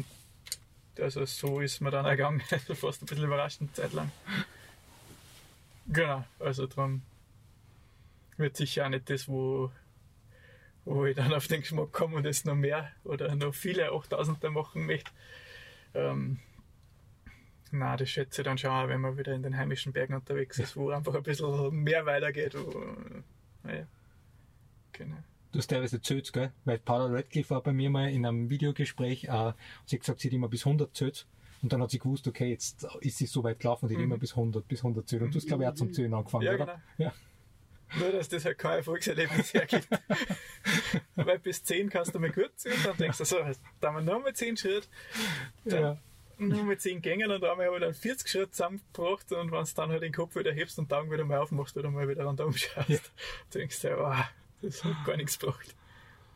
Ja, es ist wirklich so, ähm, einen Schritt machen, zweimal schnaufen, einen Schritt machen, Ja. zweimal schnaufen, das ist eh schon ein guter Rhythmus da. Ja. Ja, ja. Stell dir vor, 100 Höhenmeter in der Stunde ungefähr. du machst 1000 Höhenmeter in der Stunde. 100 Höhenmeter, das war das Windloch bei uns aufgelaufen, weiß ich so, 100 Höhenmeter, ja, das äh, geht, weiß ich nicht, äh, ja, so ein paar Minuten, dann ist Minuten. ja, es ist, das geht also in den Minuten, genau, ja. 30 Höhenmeter war nicht zügig. Ja, einfach ganz andere Dimensionen. Da waren wir jetzt den Bogen ein wenig zum Schli- Schließen, so zum, ich laufe gern, ich bin aber genauso gern wandern unterwegs, also das Tempo ist für mich nicht entscheidend, das hast du am Anfang auch gesagt, das war jetzt nicht so, und du magst in der Zeit und gleich so viel Höhenmeter und Schobersteuer in der Zeit, äh, und das beobachte ich manchmal, dass einfach viel so Ziele setzen und dann ist vielleicht auch manchmal eine Vermutung, aber ich habe auch viel, die im Sportcoaching bei mir sind und dann merke ich so, boah, voll die Feier, die Freiheit, die Energie hinter dem Ziel erreichen, gespielen. Dann kommen sie ins Übertraining, kommen teilweise in ein sportliches Burnout und nur noch die Uhr und das Strava-Segment jetzt leisten, da eine neue Bestzeit aufbauen und manchmal das Gefühl, dass die innere Stimme oder das Spielen, einige Spielen einfach spurweit verloren geht, was voll schade ist, weil das ist draußen in der Natur laufen, gerade ein Trailrunning in die Berg und wenn ich nur mal schaue, wie viel Höhenmeter schaffe in der Stunde, das hat für mich, ist immer spannend, ja, zum Schauen, was geht, aber es hat für mich jetzt nicht so, nicht so den Reiz. Und meine Frage ist, wenn Sie jetzt eine neue Expedition, ein Ziel habt, ist das auch was wirklich dann so Rums machst und was merkt, okay, Herz, Bauchgefühl geht voll dorthin und dann, dann geht es an? Oder ist das auch manchmal so irgendwie am Anfang nicht so und dann einmal schauen? Und dann also vielleicht noch, was mich interessieren wird, bereitet sie euch vor, so jetzt wirklich geht sie dann spezifisch trainieren, macht sie ein Grundlagentraining oder wie geht ihr das an, wenn so, also die Zielfindung und der Weg dorthin, ist das so mit Plan oder Bauchgefühl, Erfahrung? Ich glaube, es ist dahingehend ein bisschen unterschiedlich jetzt ähm, zwischen dem Bergsteigen, das wir unter Anführungszeichen normal machen, bei uns in die Alpen, diese Kletter- und Bergtouren, und so eine Expedition wie jetzt einfach Nepal. Also, also liegt in der Natur der Sache, dass der Expedition nach Nepal einfach länger im Vorhinein planen musst. Ähm, also grundsätzlich, wenn wir bei uns so in die Alpen unterwegs sind, genießen wir das einfach, dass wir da echt sehr spontan unterwegs sind. Ja. Also auch die großen Touren, die wir gemacht haben, das war jetzt nichts, was wir allzu lange geplant haben. Jetzt weißt du gesagt, dass der Pötterei Integral zum Ja. Beispiel oder auch der Wackerpfeiler oder irgendwas, das, das sind irgendwie Sachen, die hast du ein bisschen im Hinterkopf einmal, der war vielleicht mal cool zu machen, vielleicht kann man sich das mal zutrauen. Aber das ist nichts, wo wir jetzt sagen, heute in, de, heuer in dem Sommer möchten wir die und jene Tour machen. Das ist echt auch die Flexibilität, die wir halt durch unsere Selbstständigkeit und durch, ja, das wie wir uns unser Leben aufgebaut haben, inklusive dem Bus als mobiles Zuhause, die Flexibilität, die wir irgendwie haben und auch gern haben und nutzen, dass wir einfach zum Beispiel in der Schweiz sind und dann sagen, naja, vielleicht fahren wir nach Frankreich und irgendwie die Verhältnisse dort können gerade gut sein. Äh, Wackerpfeiler. Hm, ja, sollte man den vielleicht mal machen. Dann ist das vielleicht so fünf Tage im Vorhinein, wo man mal sagt, ja, vielleicht. Ja. Also, da ist jetzt kein, spezielle, kein spezielles Training oder irgendwas. Ich würde mal sagen, da ist unser Training einfach das regelmäßige Bergsteigen, Klettern, Ja. Laufen gehen, Wandern gehen. Genau. Da habe ich mal noch so einen mega Haareffekt gehabt. Ähm, irgendwann habe ich doch einmal auf Tour geschaut beim Schoberstaufen, mhm. muss ich jetzt dazu geben, dass ich das dann vielleicht doch einmal eine zwischendurch eine Phase gehabt habe. Aber für mich war es nie das Erste, was ich oben gemacht habe, dass ich auf die Stoppuhr drücke. Ich habe immer nur zuerst in die Landschaft geschaut. Also das war es auf jeden Fall noch. Nein, aber da war es echt einmal interessant, ähm, weil ich einen Berglauf mal machen wollte. Also ich bin überhaupt kein Wett Wettkampftyp, aber den ähm, Traunsee-Bergmarathon habe ich mitmachen dürfen. Und äh, auch überhaupt kein gezieltes Lauftraining gemacht davor. Aber ich war halt schon, das war eher so ein bisschen ein durchwachsenes Frühjahr, wo, wo die Kletterfelsen irgendwie immer nass waren. Und dann bin ich halt gerne ein bisschen Trailrunning gegangen. Also ich glaube, damals habe ich noch Berglaufen gesagt. Einfach Rennen, gell? Ja, und das war dann echt cool, weil ich habe schon gewusst, ein bisschen eine gute Grundlage habe ich, glaube ich, so von den ersten 4000er Touren, die ich gemacht habe. Und dann habe ich echt diesen Transebergmarathon ähm, durchlaufen können, voll genießen können. Immer wenn es bergauf gegangen ist, habe ich so eine Freude gehabt. Ich war immer so happy, als es aufgegangen ist. Ja. Und ich habe für die Teilstücke habe ich immer ein paar Freunde mitgehabt, die mich da begleitet haben. Und das war einfach so ein Wahnsinn. Und ich glaube, die letzten 20 Kilometer am Asphalt, die haben wir dann richtig weh da. Aber ja, irgendwie nach gut zwölf Stunden habe ich es da ins Ziel geschafft und ich war einfach nur, wow, das war so eine geile Veranstaltung. Und ich habe mir gedacht, hey, ohne Lauftraining, ich habe mir am, am Vortag, das war so 70 Kilometer, muss man mal dazu sagen, mit 3.000, 4.000 Höhenmeter. ja, ich glaube sogar 4.500 Ja, 4.500, genau. Das. Also es ist echt oft aufgegangen, aber das hat mir immer Spaß gemacht, Ja. das Aufgehen. Ich wusste, das kann ich. Bergan laufen, das ist auch gegangen, aber die, die Flachstücke waren halt immer wow. Und es war sogar so lustig, weil am Vorabend war ich noch bei einer Freundin und die stammt aus einer Läuferfamilie und da habe ich halt noch gesagt, was ich anhab, halt so Hosen und die haben alle gesagt, du kannst doch nicht mit der Hosen rennen, da reibst du einen Wolf und ich, ja wieso nicht? Dann haben wir die noch Hosen aus hergeliehen und Socken habe ich noch bekommen, Laufsocken. Ja, und das war einfach auch, das hat so viel Spaß gemacht. Und da habe ich auch gedacht, hey, ich glaube, wenn man einfach das, was man macht, gern macht und das mache ich einfach mit dem Berg, gell, Ja. dann weiß man vielleicht auch gar nicht, wie stark man wirklich ist und was eigentlich geht. Und ja, das war dann von vorn bis hinten sehr cool. Cool. Ich glaube, das ist aber ein Punkt, der hat Malis wirklich ein bisschen charakterisiert. Ähm, Transmarathon, 70 Kilometer, äh, Mach mach einmal, das klingt spannend. Wo ich einfach sagen würde, ich kann keine 70 Kilometer rennen, es geht nicht. Ja, ich konnte auch keine 40 Kilometer, so einen Straßenmarathon, glaube ich, konnte ich auch gar nicht rennen. Ja. Also, Ist wüsste ganz nicht, was anderes. wie ich das schaffen sollte. Ja. Aber ja, das war cool. Bist du auch, bevor du jetzt ab und zu laufst, bist du auch ab und zu so in die Laufschuhe unterwegs oder nur wenn du schnell runter musst vom Berg, oder? Ähm, ich bin grundsätzlich überhaupt kein Läufertyp. Also jetzt vielleicht ein bisschen gespielt, was das Coole dran ist. Aber Mir ist das Kind in der Schule immer furchtbar mühsam und schwer gefallen. Echt laufen. Äh, darum bin ich vielleicht da ein bisschen, also muss ich mir erst dran gewohnen wieder. Na, gerade mit dem ja, Trailrunning jetzt finde ich das schon cool. Und wir haben ja da in, wenn wir in Oberösterreich sind, sind wir gerne in Windisch Gast und wir genießen das da echt, weil es einfach so viele Möglichkeiten gibt mit schönen Waldwegen, mit mehr oder weniger Höhenmeter kannst du da aussuchen. Boah, das genießen wir schon immer, wenn Ja. man da durch den Wald rennt, auf so einem richtig coolen Weg, das ein bisschen federt, ein bisschen Wurzeln, Ja. ein bisschen Ding, ein bisschen auf und da und ein bisschen schauen, wirst du jetzt da rechts schon runter oder rennst du noch geradeaus Ja. weit auf? Da hat man gar nicht das Gefühl, dass man Renner ist. Nein, das ist genau, einfach das so ist mehr cooler. so, Ja. das ist mehr so fliegen durch die Landschaft irgendwie. Ja, cool. Ohne schweren Rucksack und Genau, Mhm. genau. Gepäck, Laufschuhe an. Ja. ja, manchmal ist der Gleitschirm noch mit, weil Ja. es gibt so coole Wege am, am kleinen Berg, am Sender, wo man dann runterfliegen kann. Ja. Aber der ist zum Glück nicht ist so schwer, der Gleitschirm. Genau. Und na, also das ist schon was, was du zuerst gefragt hast, wie das ist, 100 Höhenmeter in der Stunde gehen auf 8000 Meter. Ähm, genau, das schätze ich dann am Rennen, dass du einfach ohne Rucksack da durchgecruised und ein bisschen was vorbeizieht und mal ein bisschen an Vorteil gespielt. Und, Also das ist schon cool, ja. Also insofern, ich würde mich überhaupt nicht als Läufertyp bezeichnen, aber ja, ich check schon was Cooles dran, Ja. glaube ich. Mittlerweile. Ja, nur mal zu deiner Frage. Also so Vorbereitung, eine gezielte, so wie heuer, wo wir gewusst haben, nein, wir machen die Mandersloh-Expedition dann, haben wir schon im Vorfeld sehr lange Hochtouren eher gemacht. Also dann waren wir weniger klettern, Aha. sondern mehr lange Hochtouren. Da waren wir viel in der Schweiz. Mit dem Bus haben wir dann das Glück, dass wir, ja, wenn wir zwei Wochen in der Schweiz sind, dann machen wir zwei Bürotage, nachher machen wir wieder ein- eine Bergtour und dann haben wir halt da unsere Touren eher so gemacht, dass wir vom Tal weggegangen sind Aha. und halt so 2.000, 3.000 Höhenmeter vielleicht am Stück einfach eine lange Tour gemacht haben und dann wieder zwei, drei Bürotage eingelegt haben. Und genau. Also da haben wir den Fokus dann auf das gelegt, was ganz cool ist. Und ja, nachdem wir alles gern machen, machen wir halt nichts richtig gut.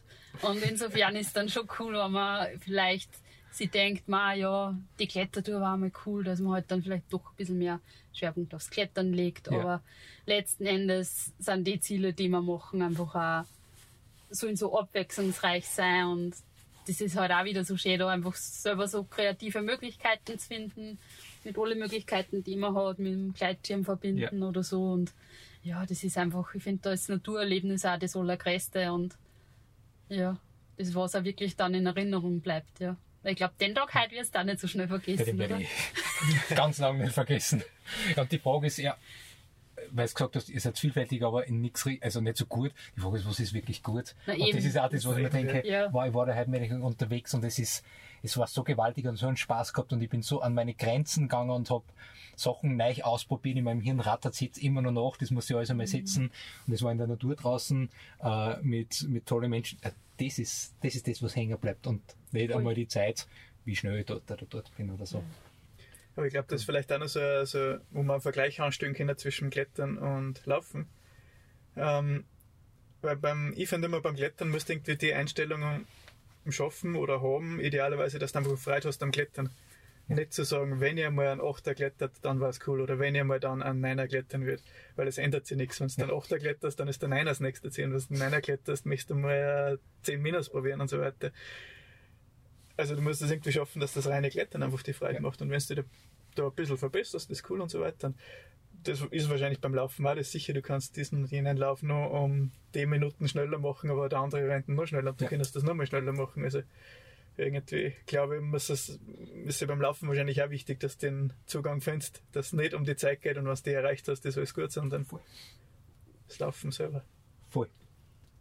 Absolut, das sehe ich genauso. Und ich merke, früher war ich viel mehr im Leistungsdenken und es taugt mir nach wie vor mal, wenn ich mir gerade gut fühle, ich schau mal, wie schnell kann ich auflaufen. Das ist ein Teil von dem Ganzen. Ich will das gar nicht schlecht reden. Geht mir Nein. null um Bewertung und gleichzeitig merke ich, ich schaue, was ist mein Rhythmus beim Laufen.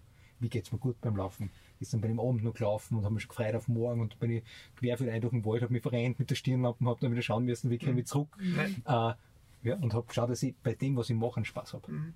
Gelingt ja nicht immer, aber großteils ist das, also das ist mein Ziel, mit dem ich rausgehe, dass ich die schönsten Naturerlebnisse habe und, und in meinem Rhythmus laufe. Fein. Jetzt hätte ich noch ein paar Schlussfragen. Ähm, jetzt seid ihr drei Jahre schon in euch am neuen Zuhause, glaube ich, unterwegs, oder? In euch am Bus, Wohn, ähm, Wohnmobil. Äh, was sind so die Dinge, die euch so im Positiven am meisten überrascht haben, mit dem ihr überhaupt nicht gerechnet habt und hat so richtige, richtige Challenges gegeben, was ich denke, so mit Gott, wenn wir das vorher gewusst hätten. Also mein Leben im Wohnmobil? Ja, Okay. Hm. Na, das Schönste ist einfach, glaube ich, echt zu sehen, mit wie wenig Sachen man wie glücklich sein kann. Also, es ist einfach echt ein reduziertes Leben. Und ja, ich finde, nach wie vor sagen wir hin und wieder, man die zehn Leiberl, die wir herin haben, reichen völlig und eigentlich hat man dann eh nur fünf davon an. Also, ja, na, man braucht nicht mehr. Und ähm, das ist, finde ich, eines der schönsten Sachen, ja, Ja, das voll. zu sehen. Also auch, dass jetzt nach drei Jahren, jetzt wenn wir zum Beispiel nach zwei Monaten Nepal wieder da in unser Zuhause äh, zurückgekommen sind, dass man, war es immer wieder cool zum sehen, dass man einsteigt und sich denkt, cool, wir sind daheim. Ja. Ja, wir haben nicht viel Platz. Ja, okay, wir haben da, wie viele Quadratmeter haben wir Ich gesagt? weiß nicht, sechs mal zwei Meter hat der Bus Meter. der mit Bus. Motorraum und halt allem und dran. Also wir haben nicht viel Platz, aber ich weiß nicht, es, ist, es reicht völlig. Ja. Und eben, es ist nicht so, dass man das Gefühl hat, man verzichtet auf was. Ganz im Gegenteil, eigentlich hat man immer das Gefühl, man hat eh noch viel zu viel da herin. Die Hälfte von dem Klumper brauche ich nicht. Ja, und, und- weniger Besitz, finde ich, gibt dann halt mehr Freiheiten. ja, das Also das Fall. ist halt auch ähm, gerade als Selbstständiger sehr angenehm und Selbstständiger in der Corona-Zeit war es nur mal angenehmer, man halt echt viele Termine oder Aufträge wegbrechen, dass man halt sagt, ja, aber hey, was haben wir für Fixkosten, gell? Wir können einfach auch mit richtig wenig sehr zufrieden sein Ja. und das gibt dann dann einfach auch wieder ein bisschen mehr Freiheiten, wo man sich denkt, okay, hey, so können wir sich das einfach auch leisten für uns und ja, so funktioniert das. Mhm. Dafür hast du einfach den Bonus, dass du mit dem Bus, mit deinem Zuhause dann wieder mal irgendwo in Frankreich stehst, neben irgendeinem Kletterfelsen, da rennt der Bachel vorbei, da ist ein Schoderparkplatz, das geht voll okay, wenn man da stehen bleibt.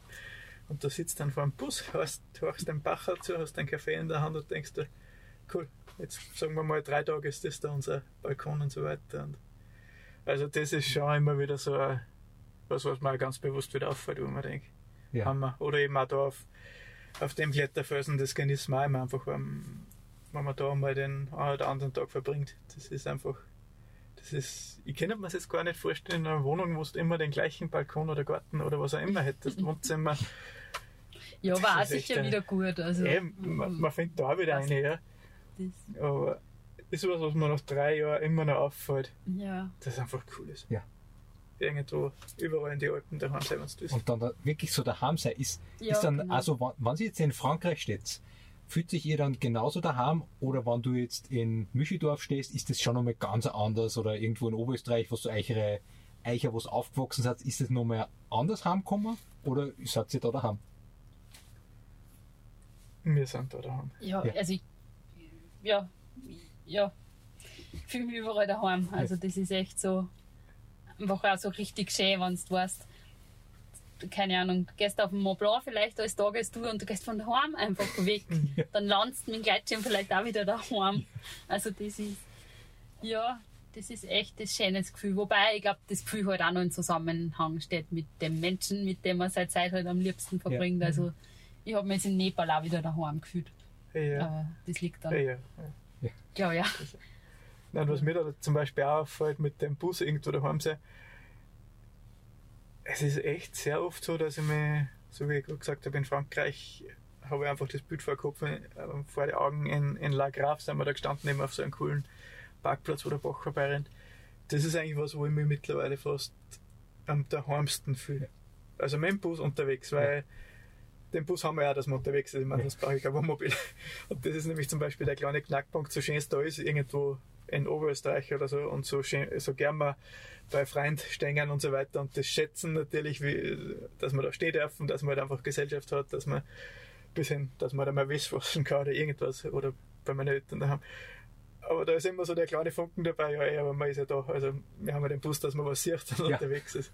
Und darum ist, finde ich, wirklich daheim sein dann oft das, wenn man nach einer Bergtour mal ein paar Ruhetage hat und irgendwo in Chamonix steht und da einfach weiß, das ist der Parkplatz, da ist man schon ein paar Mal gestanden, der ist ruhig, der ist cool. Man weiß, da vorne ist die Bäckerei und man geht quasi in der Früh zum Bäcker, holt sich drei Baguette und schlendert dann wieder zurück. Das ist dann so ein richtiger Daheimgefühl eigentlich. Ja. Mhm. Ah, schön. Mhm. Danke.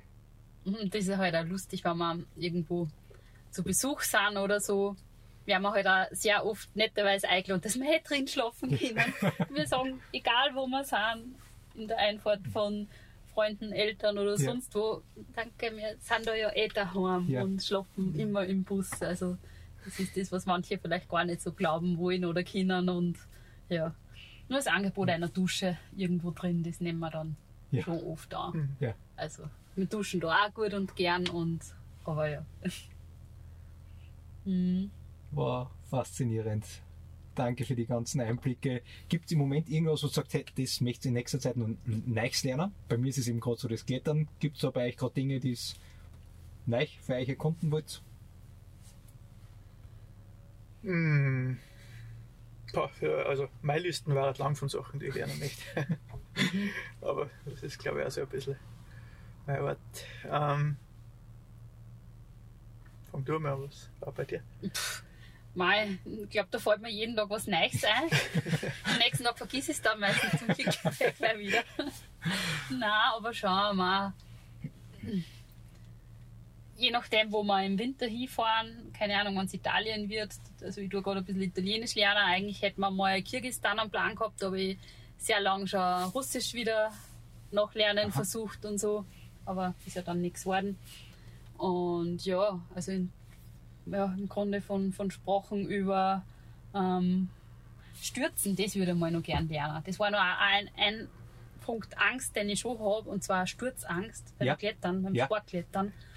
Weil ich halt einfach vom Berg eher durchs Bergsteigen zum Klettersteig, zum Alpinklettern gekommen bin und da war Stürzen immer verboten. Mhm. Und so bin ich halt mit dem Berg groß geworden und darum ist für mich so was Unnatürliches, glaube ich, ja, beim Klettern jetzt auslassen. Ja. Also da habe ich echt Angst. Ja. Also Stürzen beim Klettern trainieren, also wenn wir schon beim Berg sind, das wäre auf jeden Ja. Fall noch richtig cool. Aber Sturztraining vergisst du auch immer am nächsten Ja. Tag, dass du das machen willst. Ja.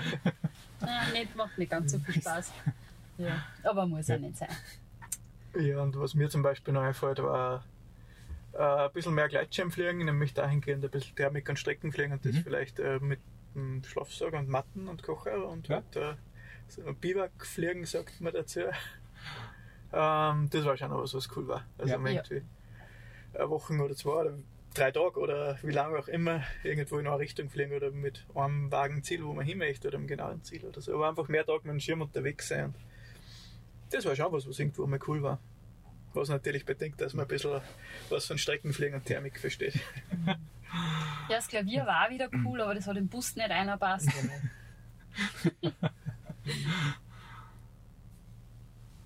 War voll, voll schön. Vielen Dank für eure Zeit. Ähm, ich habe es unglaublich genossen, der Tag. Also der ist groß im Kalender, wird der anmarkiert. Der war ja schon, mein Vorfahr, der war ja schon riesengroß und dass wir das heute so machen haben können, also es war für mich auch wirklich nochmal vom ganzen Herzen danke. Ich habe da so voller Vertrauen halt so viel Neues ausprobieren können. Also es war mega, mega. Das heißt jetzt alles einmal beim, wenn ich mit dem Bus heimfahre, verarbeiten, sitzen lassen. Äh, war ein unglaubliches Abenteuer für mich und danke, dass ihr die Zeit genommen habt. Das war sie extrem zum Schätzen für unser Gespräch. Ich habe heute, glaube ich, wo gesehen, ähm, verlinkt es dann in den Show Notes eurer Website. Äh, Kalender gibt es jetzt nicht, oder? Sind die schon für nächstes Jahr fertig? Kann man die schon. Also man kann es jetzt schon bestellen, wir Ja. müssen uns noch bei zwei Bildern entscheiden, welches das meine dann. Also es ist im finalen Stadium. Ich möchte es eigentlich heute am Abend Ja, Da brauchen wir Ähm, noch einen Tipp von dir. bestellen. Ja. Genau. Genau. super, werde ich auch verlinken, werde ich mir dann auf jeden Fall besorgen. Äh, die ersten kleinen Bilder habe ich schon gesehen. Äh, ja, Males Buch gibt es noch. Ist, ich habe auch gerade das Buch verschlungen, das du, wie kann man sagen, mit Peter Habeler geschrieben hast, über den Peter Mhm. zu seinem 80er, mein nächster Berg. Mhm. Äh, unglaublich, das habe ich glaube ich in eineinhalb Tagen durchgelesen. Unglaublich empfehlenswert, voll toll.